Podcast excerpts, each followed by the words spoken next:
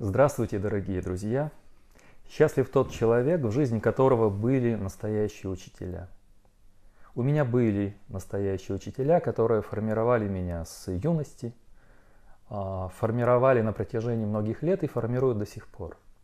Иметь настоящих учителей не значит соглашаться во всем а, с ними, с их мнениями, с их идеями, с их ценностями. Это значит учиться у них, быть личностью, быть самостоятельным, иметь э, свое мировоззрение, свой взгляд на сложные события, на сложную картину мира. Одним из таких учителей для меня является Александр Солженицын. Я периодически перечитываю его публицистику. А, в какой-то период жизни я читал много из его художественных произведений. Конечно, это «Архипелаг ГУЛАГ», круге первом раковый корпус. И это красное колесо эпопея, хотя до конца я читал март, э, август 14, апрель 17, но полностью еще эта эпопея не сложилась у меня в сознании, это еще дело будущего. Я хотел бы сегодня поговорить о Солженицыне как мыслителе, Солженицыне как философе и Солженицыне как художнике. Но перед этим я позволю себе небольшое лирическое вступление.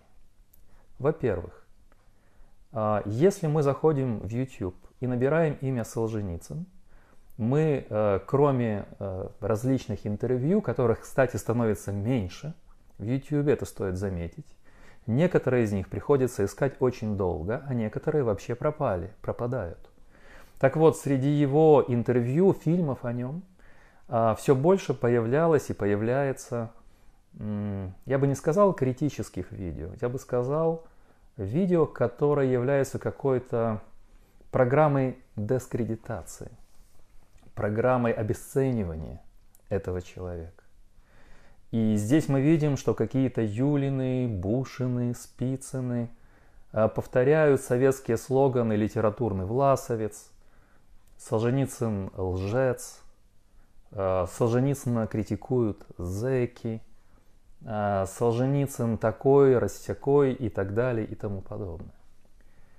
И когда появляется публикация о Солженицыне, или я даже упоминаю в своих видео это имя, тут же в комментариях появляются озлобленные какие-то особы и начинают вот эту всю грязь, которую, естественно, они почерпнули в YouTube от этих мастеров YouTube, грязь изливать по поводу и этого человека, и моих оценок и высказываний, что даже я упомянул это имя в каком-то более-менее позитивном ключе.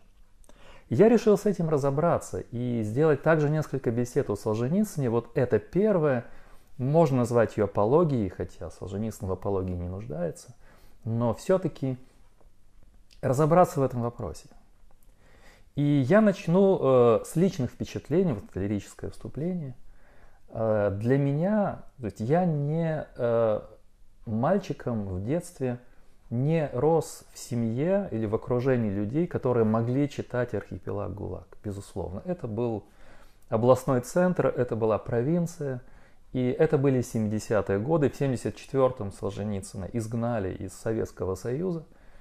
70-й э, год Нобелевская премия, как вы знаете. 83-й год премия Темплтона – он первый православный, который получил премию Темплтона. Многочисленные литературные премии, французские, американские и так далее и тому подобное.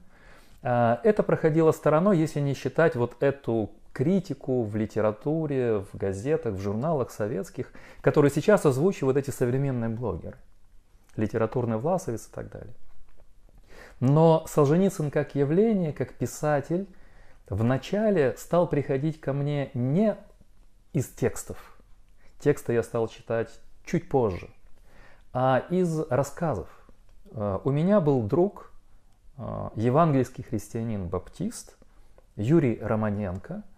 И я также слушал Радио Свобода, BBC, а это на минуточку э, самые застойные времена, 83-й, еще 81-й, 2-й, 3-й, 4-й годы с 81 по 84 такой самый густой застой. А, так вот, в это время я слушал голоса, так мы все называли, И э, я э, вел дискуссии с Александром, с моим э, другом, товарищем. И в качестве одной из дискуссий был э, цикл э, рассказов. Э, произведения Солженицына читали по Радио Свободе, BBC, сам он давал интервью. Его выступление о Ленине. Ленин в Цюрихе, фрагменты были зачитаны, Солженицын говорил об этом еще на Радио Свободе в 1975 году. Радио Свобода. А, и в начале 80-х э, ряд фрагментов из э, его «Ленин в Цюрихе», а вы знаете, что эта книга э, выемка из большой эпопеи «Красное колесо», из этого большого полотна художественного. И меня это очень захватывало, потому что в то время я много читал о Ленине. У меня был дома пятитомник мемуаров о нем. Я неоднократно посещал музей Большой Ленина в Киеве, где сейчас Украинский дом и Европейская площадь. Это был такой э, модернистский музей, супер там, внутри все было устроено. И это диссонировало, то, что я слышал от Солженицына и от моего друга Александра, диссонировало с моим образом Ленина, как он сложился у мальчика 14, 15, 13, 14, 15 лет. Тем более я уже читал в 13 лет материализм и эмпириокритицизм, а также другие произведения Ленина. Это было первое явление Солженицына в моей жизни, провокационное, необычное. А, и мне казалось, что ну, о Ленине нельзя так говорить. Это совершенно... Я даже сейчас не могу подобрать слово. Это что-то подобно э, молнии, подобно землетрясению. Это если бы о святых и праведниках говорили как о развратниках и негодяях. Хотя образ Ленина у Солженицына очень сложный. После этого, когда я стал подписываться на толстые журналы, один из них «Новый мир», э, уже в 1989 году стал печататься «Архипелаг ГУЛАГ» в нескольких номерах «Нового мира». 1989 год. Я тогда был уже в советской армии, и эти э, тома ждали меня уже дома. Но в армии, поскольку был доступ к прессе, в газете «За рубежом» появился большое э, интервью Солженицына о Ленине, 1989 год. И уже тогда, хотя перестройка была в самом разгаре, армейская атмосфера еще была очень консервативно-советской. У меня изъяли это, эту газету – Э, вместе с Евангелием и хотели даже вызывать особиста. Ну, закончилось все благополучно, а, а именно я покинул ряды Красной Армии после полутора лет службы. А, благодаря зрению. Тогда вышел указ, что 6 диоптрий и свободно можно было идти на волю. Иначе мне бы вызывали особиста и было бы что-то более серьезное. А, и вот когда я вернулся из армии, это был 90-й год, я стал читать «Архипелаг», а, ГУЛАГ и другие его произведения. Подписался на известный семитомник, который анонсировал, конечно, «Новый мир» журнал. А, он анонсировался, этот многотомник, в твердом переплете, на хорошей бумаге. Но в это время, в 1991 году, рухнул Союз и рухнули все нюансы отношения денежные, юридические в большой системе.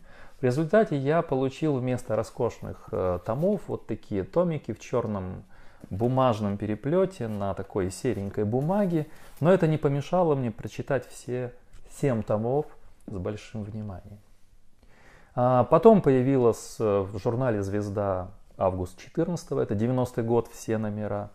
И также его публицистика «Бодался теленок с дубом».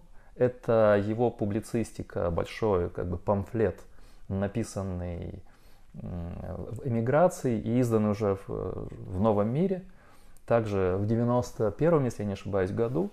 И здесь вот у меня как раз новый мир. Три номера за 10, 11, 12 год. Апрель 17 года. Апрель 17 года. Вот эти номера. Сегодня молодой человек, если бы увидел новый мир, он сказал бы, как можно молиться на такие ужасные вещи. Я с трепетом, спускаясь к почтовому ящику, ожидал Э, журналов я много выписывал, вопрос философии, там, э, Нева, Звезда, Октябрь покупал. Но Новый мир особо с большим трепетом ожидал. И вот этот запах и эта печать совершенно, ну, допотопная, да, каким-то образом меня производило не, небывалое впечатление, но хватит субъективной лирики. А, и вот э, Солженицын, мне казалось тогда, что то, что сделал Солженицын, это литературный и философский подвиг.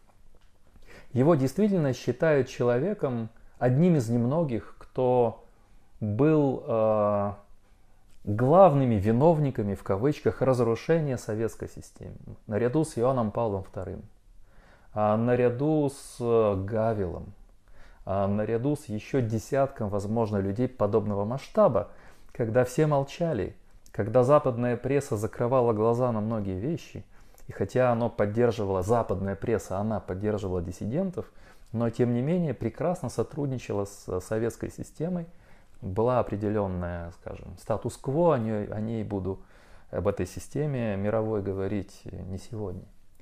А, и вот э, после всех этих романов, после всех этих вещей было ясно, что это явление 20 века. Пожалуй, его можно отнести к наиболее выдающимся личностям 20 века по судьбе, по трагедии, потому что сделал этот человек. И вдруг появляются такие памфлеты, такие, я бы сказал, даже негодные, подлые публикации, статьи, видео. Но более того, Солженицын оказался неугодным всем современным идеологическим лагерям. Вот давайте разберем сейчас этот э, пассианс. Э, Солженицын неугоден всем главным идеологическим направлениям. В первую очередь, конечно, он неугоден тем, кто ностальгирует по Советскому Союзу и коммунизму. А, и здесь он литературный власовец, предатель Родины. Безусловно, Солженицын балансирует на грани. Один из его главных героев романа «В круге первом», а именно Иннокентий, э, э, Иннокентий Володин, э, хочет передать в американское посольство сведения о том, что Советский Союз готовит операцию по добыванию секретов создания атомной бомбы в Соединенных Штатах. Ну, исторически здесь Солженицын был не совсем точен. Я к этому еще вернусь, он как историк. Поскольку у Советского Союза была уже бомба, а событие это событие 1949 года. Но тот факт, что один из главных героев, ну, в принципе, предатель Родины, и он описан в позитивных, э, позитивными красками, яркими красками. Этот человек – а гражданин мира, он патриот человечества, а не советской системы. И, кстати, прекрасный сериал, сам Солженицын потом написал сценарий, когда уже он был в России. А этот сериал в круге первом там играет э, Иннокентия Володина Дмитрий Певцов. А главного героя Нержина играет Евгений Миронов. Очень хороший сериал, там 10 серий. А, так вот, э, более того, Солженицын неоднократно призывал Соединенные Штаты более жестко давить на Советский Союз, вплоть до военного давления. Безусловно, ностальгирующие по советской системе не могут простить Солженицыну вот эту позицию. Он не был патриотом Советского Союза. Он желал всячески его разрушения, а те, кто отождествляет коммунистическую систему и родину, естественно, легко переходят от Солженицын разрушитель Советского, э, Советского Союза до Солженицын разрушитель или предатель Родины. Вот эта группа идеологов. Вторая группа, назовем их такими кондовыми западниками, которые сейчас у нас процветают везде, и тут есть такие в Украине, записные профессиональные западники. Да? Им тоже не нравится Солженицын. Когда Солженицын очутился в, на Западе в 1974 году, Вначале он давал много интервью, выступал а, в Цюрихе, в Париже, в Лондоне, потом в Соединенных Штатах. А, вдруг, неожиданно, этот борец за свободу, борец с коммунизмом, стал превращаться в критика Запада. Мы сегодня еще поговорим о его оценке Запада, очень прозорливой, очень тонкой. Все, что говорит о Западе Солженицын – крайне актуально. Поэтому я об этом обязательно с вами сейчас поговорю. Он критик Запада. И он не желает э, будущей России, будущей, скажем, освобожденной своей родине, а быть э, имитатором западной модели. Поэтому для западников он тоже враг. Он враг свободы. Они легко отождествляют Запад и свободу. Как тот лагерь легко отождествляет Советский Союз и Родину. Третья группа – это группа, которую можно назвать писателями, литераторами, публицистами. Тех, которых называл он образованцами, у него даже есть такая статья публицистическая, очень острая. Они не могли ему простить его позиции великого писателя. Например, там Бенедикт Сарнов на Радио Свобода, у него есть беседа о деградации Солженицына. Деградация Солженицына, это значит, вот борец за свободу, борец со сталинизмом, вдруг становится певцом авторитарной системы, тоталитарной системы, и вообще становится таким великим, раздутым. Он пророк, он Моисей. Я бы хотел спросить, а что здесь плохого? Этот человек заслужил такую свою позицию? Он выстрадал а, свою позицию многими годами риска один на один борьбы с, э, с страшной системой. И если человек знает себе цену, как знал себе цену Достоевский, Толстой, как знал себе цену Пушкин, как знал себе цену Диккенс или Гетте, вот это, э, знаете, сознание лилипутов или черни, которые ненавистны выдающиеся личности. Чернь, которая терпеть не может великих личностей. Это третий идеологический идеологическая группа. И, наконец, четвертое – это мои соотечественники, интеллектуалы украинские. Они тоже терпеть не могут Солженицына.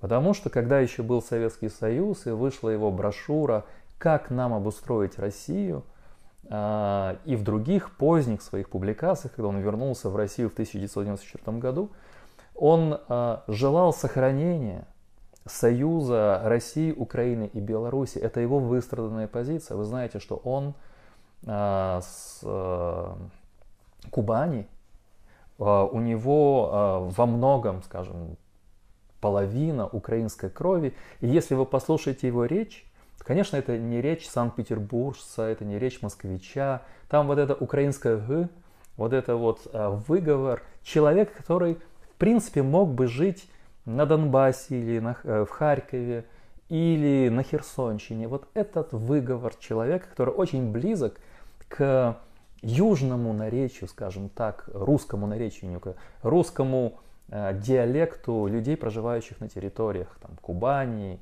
э, и юга Украины. И таким образом получается, что Солженицын не угоден никому. Не угоден э, черни литературной, не угоден западникам, не угоден ностальгирующим по Советскому Союзу, а не угоден многим чиновникам современной России и не угоден, интеллектуалам нынешней Украины. Вот это судьба великого человека. И понятно, что будут и дальше, и дальше рождаться вот подобные вещи. Кстати, его позиция в России достаточно а, двояка. И многие вещи, которые вокруг Солженицына происходили, визит Путина к нему в 2000 году, визит Путина в 2007 году, его беседы с ним, а, и потом судьба Солженицынского наследия, встреча с Путиным Натальи Дмитриевны, вдовы Александра Исаевича, все это, естественно, вызывает толки, критику, неприязнь и гнев. Вот я это э, введение вам предлагаю. И кто же, что же это за человек? Кто он как мыслитель, как философ, как художник? И сегодня в этой первой беседе я хотел бы поговорить о нем кратко как о художнике и как о философе. А, начну с художника.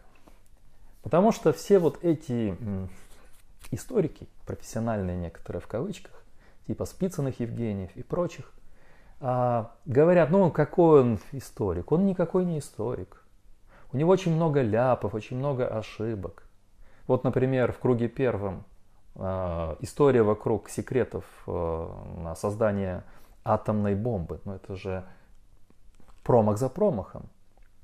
Или архипелаг ГУЛАГ, вот это большие его тома. Там очень много неточностей. Это говорят люди, отцы которых делали советские комсомольско-коммунистические карьеры. И они замалчивают, что это опыт художественного исследования, как он называет, архипелаг ГУЛАГ, и что он собирал материалы в Советском Союзе, он не мог так свободно работать в архивах, и вообще э, секретные архивы поднимать, чтобы писать подобную книгу. Книга была во многом э, написана на материалах писем, которые он получал от заключенных, от бывших зэков, по своему опыту, по рассказам, в тюрьме, в э, лагере. И очень хорошо, вы знаете, выглядит, вот я о Спицыне хочу сказать, Евгений, на вид такой, э, мягко говоря, упитанный, самодовольный человек, который живет в максимально благоприятных, теплых условиях, рассуждать о том, что у Солженицына есть неточности в его архипелаге ГУЛАГ. Да? Очень странно. Или в его эпопее «Красное колесо». При том, что история наука, где возможны гипотезы, если где-то не точно приведены цифры или завышены цифры жертв, или приведены какие-то неточные источники. В истории не говорят, что историк X является лжецом. Говорят о том, что эта точка зрения имеет определенные слабые места, ее нужно критиковать. Наука – это критика.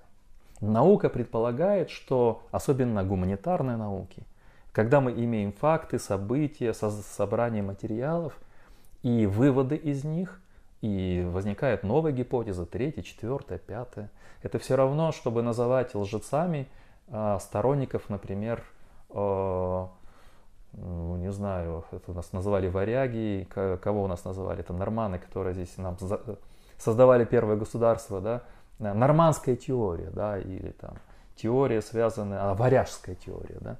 Сказать, что они лжецы. Те, кто считает, что именно вот эти люди организовали первое государство в, на Руси, они лжецы. Или наоборот, называть лжецами тех, кто критикует а, теорию, скажем, варяжского происхождения, нормандского происхождения, и говорит о том, что там была исконно русская территория, а потом пришли завоеватели. Это две разные гипотезы.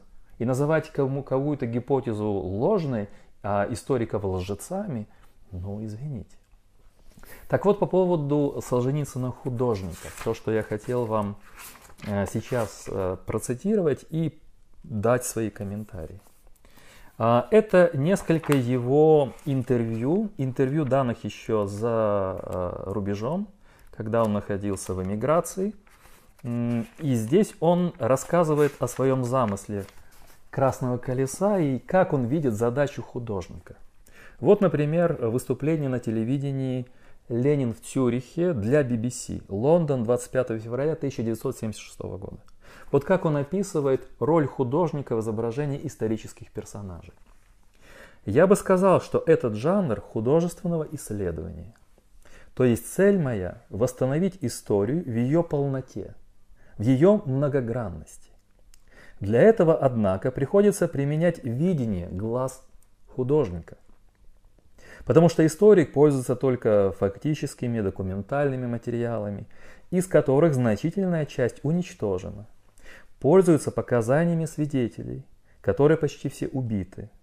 И он ограничен в возможностях проникнуть в суть событий. Художник может глубже и больше увидеть, благодаря пронизывающей силе того метода, именно художественного видения. Так что это не роман, он имеет в виду Ленин в Цюрихе и вообще всю эпопею «Красное колесо», но это применение всех художественных средств для того, чтобы глубже проникнуть в исторические события. Это не значит, что Солженицын не использует историю. Напротив, сейчас вы услышите – он десятилетиями собирал э, исторические материалы, мемуары, исследовал очень много исторических монографий. Сам э, вместе с э, Натальей Дмитриевной издавал целую серию мемуаров. Это человек-документалист, человек, который опирается на документы. Но из э, множества документов, говорит он, важно, чтобы художник выстраивал единое повествование. Мы имеем, например, многогранности Э, ну, описание характера Ленина. Он говорит о том, что даже составлял каталог а, тех или иных реакций поступков Ленина на те или иные ситуации, которые описывали те или иные черты характера Ленина. То есть он выступает здесь как исследователь вначале, историк. И вот каталог есть, вот такие, такие, такие поступки. Но это же все нужно связать целостный образ. Я скажу даже больше. Любой историк, который пишет, например, о Наполеоне или о Ленине, или о Деголе, он в каком-то смысле и художник. Потому что из набора голых фактов, материалов, источников нужно выстроить целостный образ. Для этого нужно, нужно художественное чутье, дар художника. Нельзя просто вылепить образ Наполеона из множества свидетельств, фактов и монографий. Ты должен сам это создавать. Об этом Солженицын и говорит. Или вот еще одно важное свидетельство э, его работы как художника-исследователя в этом же интервью. А, невозможно описывать такие крупные исторические события, какие были у нас, без прямого описания исторических лиц. Стало быть, вот это проникновение в историческое лицо доступно только художнику. Есть такое понятие – тоннельный эффект интуиции. И вот он делится своим опытом, как он изучал Ленина. Все эти 40 лет я занимаюсь Лениным. Я настойчиво собирал каждую крупинку воспоминаний о нем, его истинных чертах. Воображение художника помогает только спаять отдельные элементы и войти внутрь персонажа. Попробовать объяснить, как эти элементы друг с другом связаны. А, или, например, он пишет, это уже прекрасное интервью, которое, кстати, вам очень советую почитать. Оно есть и в интернете. Это его интервью Бернарду Пиво или Бернару Пиво э, о литературе и о том, как он создает э, свои произведения. И вот здесь, в этом интервью, он снова возвращается к своему методу, э, снова возвращается к своему методу и говорит следующее. Вначале он говорит о духе, о замысле красного колеса этой эпопеи. Красное колесо – это повествование о революции в России. Как бы движение России в революционном вихре. А, я нашел, что это красное колесо наиболее точное выражение всех законов революции. В том числе и вашей французской, что перед ним француз пиво. А, когда раскручивается грандиозное, почти космическое колесо, оно захватывает в себе целый народ и целые народы, и своих инициаторов захватывает, как ничтожные песчинки. Так что те, кто начинали революцию, потом крутятся в этом вихре беспомощными и чаще всего погибают. Это метафора красного колеса. А далее он говорит о Николае II, как он его описывает. А, я не сочиняю его портрет Николая II а очищая от всевозможных искажений то, что было. Бывший император довольно необычный был для меня персонаж. Я людей такого психологического склада еще не изображал. Я был вынужден проследовать почти всю его жизнь, проследить. Я сделал это исключительно бережно. Ни одного резкого штриха, ни одного от меня резкого упрека. Он был человеком высоких духовных качеств, исключительной чистоты человек – и он был последовательный христианин. Но да, он не мог держать штурвал России в такие бурные времена, когда швыряет корабль. А, при том, что я с образом Николая II не согласен. Мне кажется, что он занижен. И, а, здесь его обвиняют в, в монархизме. Нет, Николай II здесь описан а, достаточно безвольным, мягким человеком. А вы знаете, император Николай II таким не был. Если вы внимательно будете читать источники, то мягкость в обращении, да, застенчивость, да, но это был человек очень твердых убеждений. И если э, время, когда обрушивались все принципы убеждения, э, восторжествовало, то это я бы, если бы я был художником, я выписал бы другую драму. А именно драму человека с принципами – причем человека с представлением о определенных святынях, о незыблемых ценностях. Столкновение такого человека с безнравственным, беспринципным временем. Временем, подобным, э, в которых царствовали Керенские, Ленины, Троцкие, Каменевы и прочие, прочие прочая компания, скажем так, чтобы не говорить грубых вещей. И вот этот человек благородный не может э, бороться с беспринципной э, чернью, поскольку он человек принципов, он не должен от них отступать, он рыцарь. Таким рыцарем был и Столыпин, один из важных, главнейших персонажей узла 1 августа 14. И вообще образ Столыпина был поднят Солженицыным. Значение Столыпина было возведено на определенный уровень. Нам, киевлянам, очень важно это осознавать, потому что он был убит в Киеве. Я помню его могилу возле входа э, чернового, черного входа в трапезный храм Киево-Печерской лавры. Там была его могила. В советское время, кстати, эту могилу не разрушили, просто сбили надпись. И когда уже вернули церкви монастырь, верхняя лавра была еще государственной, там вернули надпись Петр Столыпин, вот там он был похоронен. А убит, как вы знаете, в оперном театре киевском. Сейчас это проспект Богдана Хмельницкого и угол, э, и Владимирская улица, на которой стоит Красный корпус университета. Идем дальше по Солженицыну как художнику. Еще несколько вещей. Потрясающе описан э, образ Багрова, который убивает Столыпина. А, вы знаете, все, что сейчас вы услышите, прилагается в еще большей степени к нашему времени. Вот послушайте, а потом я предложу свой комментарий. А Багров, его убийца Столыпина, а его никто не направляет. Его направляет, страшно сказать, общественное мнение. Вокруг него существует как бы поле с большой буквы, идеологическое поле. И в этом идеологическом поле государственный строй России считается достойным уничтожения. Столыпин считается ненавистной фигурой за то, что он Россию оздоровляет и тем спасает. Никто не говорит Багрову «пойди и убей». Он не связан практически ни с каким подпольем. Ему 24 года, и он в 24 года решает, что он, пожалуй, убьет Столыпина и повернет направление России, как спаситель. Это мое, моя добавка как спаситель. Это более сложный, структурно более тонкий способ манипуляции. Не простого подполья, а идеологического поля, общего настроения. Но это еще страшнее, потому что, как видите, само идеологическое настроение общества может создавать террор. Поэтому, когда мы говорим, ну, вот это там интеллектуалы, журналисты, а сейчас блогеры, ну, обра- не обращайте внимания, это пена. Нет, это не пена, это создание поля.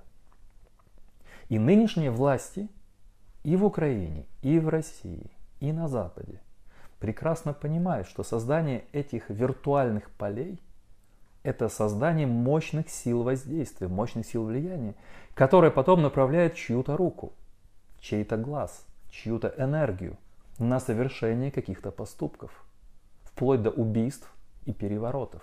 Вначале это силовое поле. Я говорю как осознанный, убежденный антиреволюционер, если хотите, контрреволюционер. Потому что я на протяжении всей своей жизни – Понимаю, как революции отбрасывали общество назад или рушили их. если вы говорите об американской или французской революции как о правильных, хороших революциях, то я задавал всегда встречный вопрос, а откуда вы знаете, а если бы не было во Франции революции?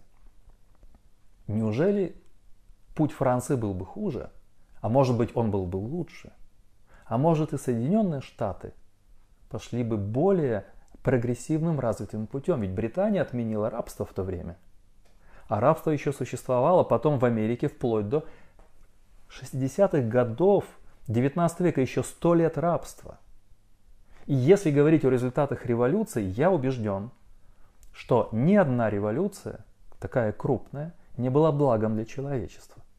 Я не говорю о научных культурных революциях или религиозных революциях. Я говорю вот об этих переворотах, которые назывались революцией. Вот Багров. Ну и, наконец, очень красивый образ «Бой часов в истории». Он описывает плотность повествования, которую он создает в узлах. Э, в августе главы сравнительно длинные, а вот в марте, когда начинается революция и события идут по часам, март 17 по минутам, там у меня главы коротенькие, маленькие, и все работает в стыке глав. И стык, стык глав сам по себе работает, как это как бы четвертое измерение. Это еще новое восприятие. Это очень короткие перечисления некоторых событий между узлами. Но сам выбор этих событий, как они сформулированы, могут помочь услышать, как бьют большие часы истории. Как бьют большие часы истории. Интересно, что в очень хорошей лекции Дмитрия Быкова о э, Солженицыне, о Красном колесе, вообще творчестве Солженицына, а, приводятся э, два противоположных мнения, что Красное колесо – главный провал 20 века в литературе, и что Красное колесо – это величайшее достижение а, литературы 20 века. Я ближе к второму мнению – сам Дмитрий Быков занимает э, такое серединное положение, как бы истина посередине.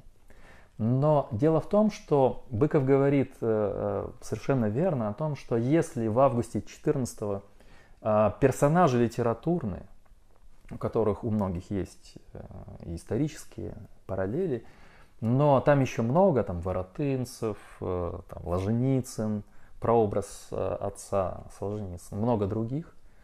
Там даже есть прообраз от возлюбленной Воронтынцева. Она э, реальная первая женщина-медиевист. Я о ней как-то подобно расскажу. Добиош Рождественская. Очень интересная медиевист. Она умерла в 30-х годах уже 20 века в России. Она монархистка такая убежденная. У нее есть прекрасные работы о франках, о Первом крестовом походе. И вообще она много написала о Средневековье. Добиаш Рождественская. Так вот, э, он, Дмитрий Быков говорит о том, что вот много персонажей, август 14 еще литературное произведение, а уже ближе к завершению эпопеи, особенно в апреле 17 уже практически нет художественных литературных персонажей. А, наверное, это замысел, и сам Солженицын в интервью часто об этом говорит. Когда, э, если личности начинают, личности пытаются спасти, остановить это колесо. Такие, как Воротынцев – или э, реальные персонажи, такие как, например, э, Врангель, или такие как, например, сейчас, видите, это с памятью, с мозгами, с мозгами, с мозгами. Вот что значит, когда говоришь, это нормальная заминка, когда память не поспевает за мыслью. Отсюда и ряд моих иногда ошибок в грамматике. Не потому, что я не знаю русскую грамматику, потому что я мысль опережает, безусловно.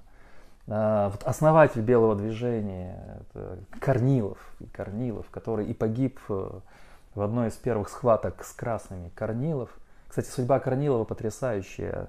Арестовывает царскую семью, царицу, а в конце концов э, вынужден присмыкаться перед, как в романе сказано, швалью вот этой вот Э, толпы, которая начинает править на улицах.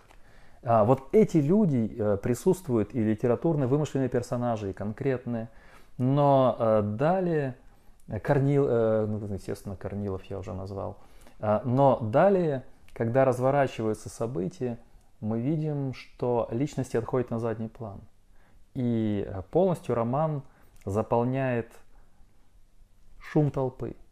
И там прекрасные главы в апреле 17 когда одни выходят с одними лозунгами, вторые с другими. А за ними прячутся и их усилия направляют те или иные политические лидеры, те или иные демагоги, там, большевики, а, другие лидеры, такие как там социалисты, СССР и прочее, прочее. Так вот, э, бьют часы истории, бой часов истории.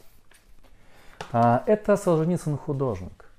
И в его эпопее «Красное колесо» личности уступают массам улицы, а, стихиям, в конце концов, ходу времени. Это потрясающий эффект. И Дмитрий Быков, я с ним здесь совершенно согласен, говорит о том, что 20 век – это век поражения личности перед массой, толпой. И вот особо интересно, что как раз в «Красном колесе» это описано. А теперь я хотел бы перейти к его оценке Запада. Оценка Советского Союза понятна. Он борец с тоталитарной системой. Он всю жизнь работал на разрушении коммунистической системы. Но вот он приезжает на Запад. И здесь э, в начале восторженное отношение к нему как борцу за свободу, в западном понимании этого слова, а потом вдруг начинается очень э, странная э, реакция на его смелое выступление, потому что он видит, э, как Запад живет, что Западу в принципе, давайте я скажу своими простыми словами, пока он там, рискуя жизнью, с отдельными личностями, с небольшими группами людей, рискует жизнью, а, а, конфликтует и фактически выступает один на один с этой системой, с этим монстром, на Западе в принципе очень благоустроенная, приятная жизнь. Европейские страны ищут, как наладить отношения с Советским Союзом. И мы знаем, что и Германия, и особенно Франция с Италией – а, все лучше и лучше отношения, особенно в Брежневскую эпоху. Когда Соединенные Штаты до Рейгана, который пошел на конфликт, в принципе очень благожелательны к Советскому Союзу, и хотя, конечно, есть критика, две системы критикуют друг друга, но при этом никаких резких движений, никакой борьбы, никакого давления на систему нет. И вот Солженицын видит, что там происходит, и, естественно, его реакция очень и очень жесткая. Вот, например, он говорит, и со странным ощущением мы, люди из Советского Союза, смотрим на нынешний Запад. Это 76 -го года интервью. Как будто не соседи по планете, не современники. Мы смотрим из вашего будущего, запомните эти слова. Потому что сейчас и в Соединенных Штатах, и в Европе социализм возвращается. И вот возвращение социализма под э, другими э, обличиями очень хорошо описано уже в 76-м, 78-м Гарвардская речь Солженицына в его текстах. Поэтому сегодня он особо актуален, но продолжу, продолжу, продолжу, э, продолжаю цитирование. Мы смотрим из вашего будущего. Все то, все то же, все то же видим мы. Всеобщее поклонение взрослого общества мнением своих детей – лихорадочное увлечение многой молодежи ничтожно мелкими идеями. Ничтожно мелкими идеями, как это сейчас актуально. А, боязливость профессоров оказывает, оказаться не в модном течении века. Боязливость профессоров оказаться не в модном течении века. Безответственность журналистов за метаемые слова. Всеобщая симпатия к революционерам крайним – немота людей, имеющих веские возражения, пассивная обреченность большинства, слабость правительств и паралич защитных реакций общества, духовная растерянность, переходящая в политическую катастрофу. Следующее событие впереди, но уже близко, и мы по горькой памяти можем без труда предсказать их вам – на территории бывшей России уже бушевал апокалипсис. Западная Европа спешила вырваться из этой проклятой войны. Все забыть поскорее, возобновить благоденствие, моды и новые танцы. Ллойд Джордж так и сказал, забудьте о России. Мы должны заботиться о благосостоянии нашего общества. Так было и после Второй мировой войны. Вот это первый шаг. Он говорит о том, что Европа возвращается в социализм, и это незаметно. И в Соединенные Штаты. Еще одно очень важное замечание – он говорит о том, что интеллектуалы Запада долгие десятилетия не замечали сталинских э, репрессий. Более того, они боготворили Советский Союз. Вот если сегодня мы говорим о совке, если мы говорим о каких-то, ну не мы, а вот, вот эти наши все молодые продвинутые интеллектуалы, некоторым молодым уже под 70, не стоит забывать, что увлеченность коммунистическими идеями – это западная увлеченность. Вот посмотрите. А, итак, по инерции идеи надо было восхищаться ими, вот, большевиками. И вот вся прогрессивная, вся влиятельная общественность Европы, и в Англии ярче всего, восхищалась невиданным передовым экспериментом СССР, это цитата. Когда нас уже душили раковые метастазы архипелага, и зимой в тайгу отправляли умирать миллионы самых трудолюбивых, трудолюбивых христиан, Не так далеко от вас, на Украине и Кубани, пухли от голода в мирные годы. Корчились и умирали 6 миллионов крестьян с детьми и стариками, и ни одна западная газета не пожелала печатать тех фотографий и сообщений, а ваш остроумец Бернард Шоу опровергал. В России голод. Никогда я не обедал столь сытно и вкусно, как переехав советскую границу. Ваши правители, парламентарии, ораторы, публицисты, писатели, властители ваших дум умудрялись десятилетиями не замечать 15-миллионного ГУЛАГа. Вот видите, здесь он описывает очень современное, современный дух лицемерия и идеологического ослепления, когда мы не хотим видеть то, что нам в принципе близко по духу. Ведь в социализме, в идеях коммунизма многие западные интеллектуалы видели свои идеи позднего просвещения. Поэтому это восхищение. Если это восхищение сошло на нет 70-х, 80-х, ну, уже нельзя было замалчивать, то оно снова возрождается вот сейчас. Лицемерие, ибо так удобнее жить. Еще один момент. Он говорит о том, что Европа находится в очень э, плачевном состоянии. Что сегодня Европа? Картонные декорации, между которыми торгуются, как меньше тратить на оборону, чтобы больше осталось на состоятельную жизнь. Сейчас уже и этого нет. Континент с несравненной многовековой подготовкой вести человечество добровольно разронил свою силу, свое влияние на ход мировых событий. Не только физическое, даже умственное. Динамичные решения, ведущие движения стали вызревать за пределами Европы. Вызревать за пределами Европы. И, наконец, знаменитая гарвардская речь, на ней анализе я завершу эту первую беседу. Вот он критикует маленький новоевропейский мирок, который легко захватывал колонии во всем мире, не только не предвидя серьезного сопротивления, но обычно презирая какие-либо возможные ценности в мироощущении тех народов. Успех казался ошеломляющим, не знал географических границ. Это начало его гарвардской речи. И вдруг в 20 веке так ясно обнаружилось, что оно, это владычество Запада, хрупко и обрывчато. И теперь мы видим, каким коротким, шатким оказалось это завоевание. Сейчас соотношение с бывшим колониальным миром обратилось в свою противоположность. И западный мир нередко переходит к крайностям угодливости. Однако трудно прогнозировать, как еще велик будет счет этих бывших колониальных стран Западу. И хватит ли ему, Западу, откупиться, отдав не только последние колониальные земли, но даже все свое достояние, как прозорливо. Ведь это уже в, самом, в самой Америке, вот эти все движения, о которых мы говорили, БЛМ и прочее – новомодные, мелкие идеи, это только начало. И Солженицын это прекрасно видит в 1978 году. Именно тогда он выпускникам Гарварда читает эту свою речь. Июнь 1978 года. Все же длящееся ослепление превосходства поддерживает представление, что всем обширным областям на нашей планете следует развиваться и доразвиваться до нынешних западных систем. Что все те миры, которые не западные, продолжает Солженицын, а, только временно удерживаются злыми правителями или тяжелым расстройством, или варварством и непониманием от того, что устремиться по пути западной многопартийной демократии и перенять западный образ жизни – это дело настоящего будущего.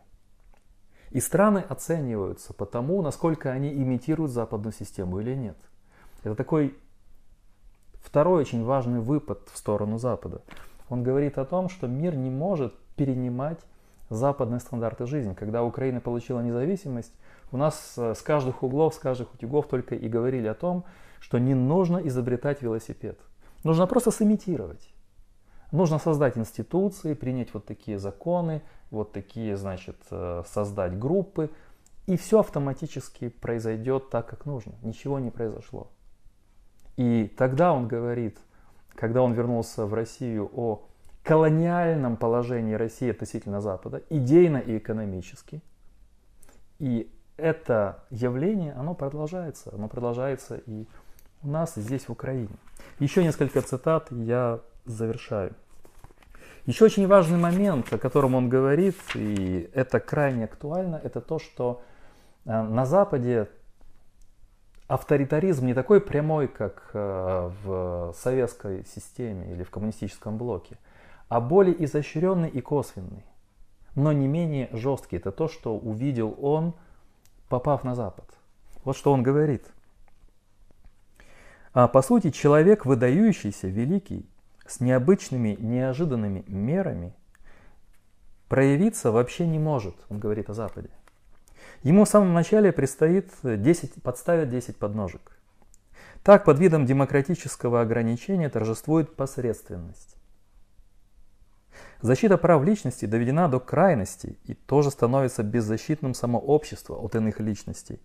И на Западе приспела пора э, отстаивать уже не столько права людей, сколько их обязанность. Вот из этого всего мне кажется, что э, Питерсон родился из гарвардской речи Солженицына. Мы видим, что во многих его высказываниях, интервью, в его книге «12 правил» он много ссылается на Солженицына. Но если внимательно читать гарвардскую речь, то мы увидим здесь рождение Питерсона, рождение его философии. Здесь прямо в тексте. А, например, говорит о злоупотреблении свободы для морального насилия над юношеством. А, все они попали в область свободы и теоретически уравновешиваются свободой юношества их не воспринимать. Так юридическая жизнь оказалась не способна защитить себя от разъедающего зла. Он говорит только о юридизме, известный пример. И еще одна цитата. А, он говорит здесь э, о господстве массы, о теме, которой я много сегодня уделяю внимания. Безо всякой цензуры на Западе осуществляется придирчивый отбор мыслей модных от мыслей немодных. Дух наших исследователей свободен юридически, но обставлен идолами сегодняшней моды. Не прямым насилием, как на Востоке, но этим отбором моды, необходимостью угождать массовым стандартам. Устраняется от вклада в общественную жизнь наиболее самостоятельно думающие личности. Появляются опасные черты стадности, закрывающие эффективное развитие. В Америке мне приходилось получать письма замечательных умных людей. Какого-нибудь профессора дальнего провинциального колледжа, который много способствовал бы освежению, спасению своей страны, но страна не может его услышать, его не подхватили медиа. Так создается сильное массовое предубеждение. Слепота опасная в наш динамический век. А, опасная в наш динамический век. И дальше он говорит о опасностях этого отсутствия свободы, этого отсутствия спроса на большие личности, на масштабные личности, власть масс, власть мелких идей, власть медиальная, сегодня к ней добавилась еще власть э, социальных сетей. И вот когда мы внимательно читаем его тексты о Западе, а, о том, куда идет Запад, он предупреждает о э, росте исламского фундаментализма, о влиянии возрастающем Китая, а это еще 70-е годы. А, он говорит о слабости Запада, о его духовной опустошенности, о внутреннем параличе духовном Запада. Вот весь этот образ сегодня крайне актуален. И а, завершая нашу первую беседу на эту тему, что можно сказать? А, в эпоху господства черни а те, кто знаком с литературой, понимают, что чернь это не а, люди, ну скажем, это не люди бедные материально, это не люди, которые а, чувствуют недостаток каких-то элементарных вещей. Чернь это как раз а, вот это массовое сознание. И профессор университета может быть представителем черни – и президент может быть представителем черни. А чернь – это еще со времен Пушкина, это собирательный образ такого обездушенного, под маской образования, образованности и культуры ничтожного существа. Так вот, э, черни неугодны масштабные личности. И поскольку сегодня чернь торжествует, боюсь, будет торжествовать еще не одно десятилетие, такие люди, как Солженицын, неугодны. Неугодны всем. Потому что современный человек ищет себе стаю, толпу, где он мог бы пристроиться, не мыслить самостоятельно, не занимать какую-то активную позицию, а подстраиваться под общие тренды. И с театральной напыщенностью напускать на себя вот этот активизм социальный, политический, культурный, за кого-то. А получается, Солженицын не за кого-то. Солженицын – это слишком крупная личность. И отсюда все эти проблемы вокруг великих личностей, которые мы находим сегодня в ютубах, публицистических статьях. Великий мыслитель, великий писатель, один из величайших писателей 20 века, новатор и традиционалист в одном лице. А, можно сказать пророк, человек цел, цельный, целостный. Он сегодня, к сожалению, не в моде. Он объявлен немодным, а причем повторяют старые советские слоганы предатели, литературном власовце. У нас имперец, а, хотя он очень проницательно в своих последних выступлениях говорил о том, что когда Союз развалился, каждая республика стала мини-империей и стала вести себя по отношению к тем народам, языкам и культурам, которые составляют, скажем, это тело республики, как имперская власть в негативном слова, давить, запрещать, ограничивать, продавливать какую-то одну линию. Так было, в принципе, во всех республиках, и поэтому тлеющие конфликты существовали от Средней Азии а, через Кавказ, а, вплоть до Украины. Украина подключилась к этим конфликтам только в недавнее время. Это потому, что и здесь у элит сидит вот это квази-имперское представление. Возникает некая шизофрения. Критикуя имперство, они являются такими мелкими имперцами. Вы знаете мое позитивное отношение к пониманию империи. Здесь говорю империи в негативном значении слова, как репрессивной системе, которая навязывает, э, унифицирует, навязывает некое единство, разрушая многообразие. Вот это ложный образ империи. Ну что же, на этом я хочу завершить и до следующих бесед.